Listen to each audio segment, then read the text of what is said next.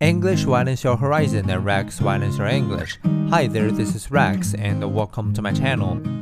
Which cities are the most livable? As the impact of the COVID 19 pandemic recedes, global quality of life has surged. An annual survey by EIU, our sister company, scores 173 cities on categories including healthcare, culture, and environment to calculate their livability score. This year, the average is 76.2, up from 73.2 in 2022. As last year and for the fourth time since 2018, safe, cultural, and well connected Vienna tops the ranking.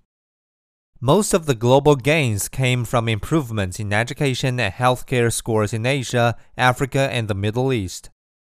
Only the stability category registered a decline this year. That was due to a rise in civil unrest, including deadly clashes in Israel and Peru, and in spite of improving military threat scores for Eastern European countries, which had risen immediately after Russia's invasion of Ukraine.